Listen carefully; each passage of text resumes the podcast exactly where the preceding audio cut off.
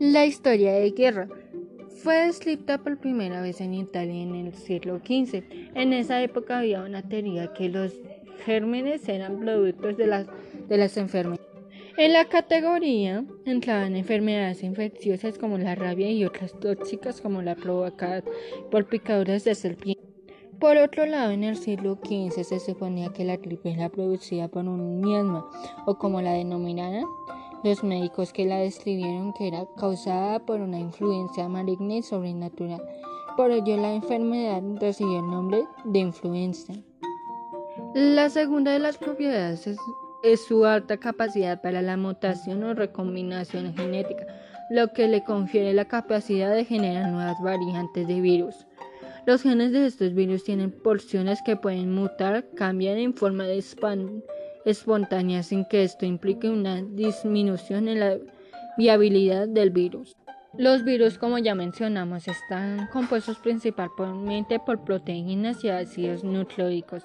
Su forma es variable, pero en general suelen parecerse a pequeños proyectiles casi esfóricos o cilíndricos. Por un lado, en el interior de estos proyectiles se encuentran sus ácidos nucleicos, las moléculas que definen la herencia viral y que se determinan el comportamiento del virus y su capacidad para controlar, controlar a la célula infectada, permitiendo que la misma se comporte como una fábrica productora de nuevos virus. La interacción mencionada es del tipo de llave y cerradura. La proteína del virus tiene una forma que es la prácticamente la complementaria de la forma de la proteína de la célula. Por otro lado, el, sistema inmune de los seres humanos es capaz de responder contra los elementos extraños que ingresan a nuestros cuerpos y fundamentalmente contra aquellas regiones de los patógenos que se encuentran en su superficie exterior. Sin embargo, como mencionan, el virus de la gripe es capaz de cambiar su cubierta exterior y por lo mismo su forma de esta manera, a pesar de que el virus es, es esencial, el mismo muestra una cara diferente y nuestro cuerpo no es capaz de darse cuenta de que ya tuvo contacto previos con él.